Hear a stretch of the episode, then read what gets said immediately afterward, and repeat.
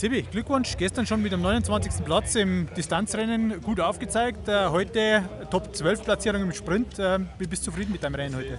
Ja, mit heute speziell sehr zufrieden. Es ist äh, mal wieder Zeit geworden, dass ich mich qualifiziere. Und ich denke, das Viertelfinale war sehr gut. Ähm, habe mich auch noch richtig gut gefühlt, eigentlich auch fürs Halbfinale. Schade, dass es da nicht so aufgegangen ist wie im Viertelfinale, aber auf jeden Fall voll zufrieden. Äh, werfen wir kurz einen Blick ins Viertelfinale. Äh, erzähl uns noch mehr aus deiner Sicht, wie, wie das Rennen gelaufen ist. Ähm, ja, es war überraschend langsam eigentlich von Beginn an und ich habe mich dann in der ersten Abfahrt schon darauf konzentriert, mit einer kleinen Lücke reinzufahren, aber aktiver reinzuarbeiten und das hat eigentlich sau gut funktioniert. Ich habe da gleich ein paar Positionen gemacht und bin super über den zweiten Berg drüber gekommen, hat sehr, sehr gutes Material und konnte auf der Zielgerade eigentlich gemütlich an denen vorbeifahren. Also war, ja, ist top aufgegangen. Im Halbfinale warst du dann verstrickt sozusagen in den, in den Endkampf um, um den Tour de Skisieg, wenn man so will. da ging es also richtig zur Sache. Ähm, wie hast du das gesehen zwischen den, den, den Top-Favoriten auf den Toursieg? Äh, gut, da war meine Perspektive jetzt ein bisschen verzerrt.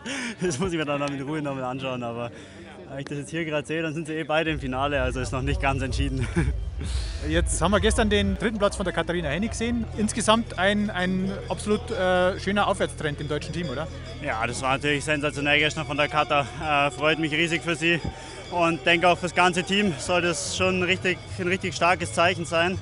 Ähm, war kein glückliches Podium, was irgendwie, wo sie, sag ich mal, reingestolpert ist, sondern die souverän gelaufen, die kompletten 10 Kilometer. Und äh, da ja, hat sie einfach gezeigt, dass sie da jetzt ganz vorne mit reinlaufen kann.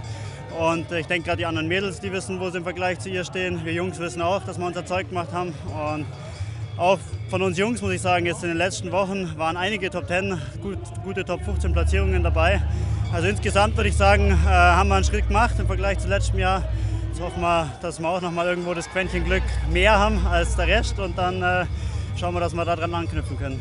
Jetzt nimmst du morgen zum ersten Mal den Final Climb in Angriff. Ähm, ja, wie sind deine Erwartungen, deine Befürchtungen?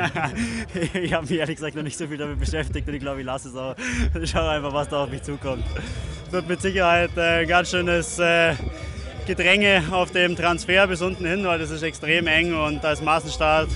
Ich glaube, äh, da wird viel Material leiden morgen äh, und dann schauen wir mal, hochleiten dann wir.